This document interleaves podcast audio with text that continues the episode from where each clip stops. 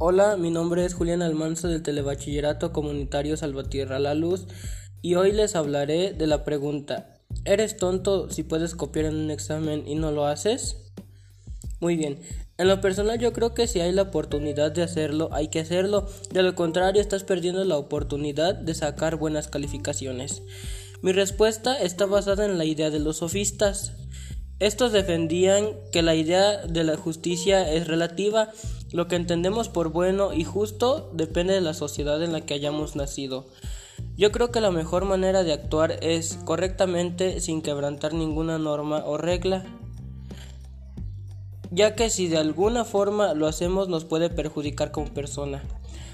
Para concluir, recomiendo a los alumnos del telebachillerato que actúen de manera adecuada ya que si no es de esta forma, sus actos podrían tener consecuencias. Muchas gracias por su atención, los invito a seguirme en mi podcast y hasta pronto.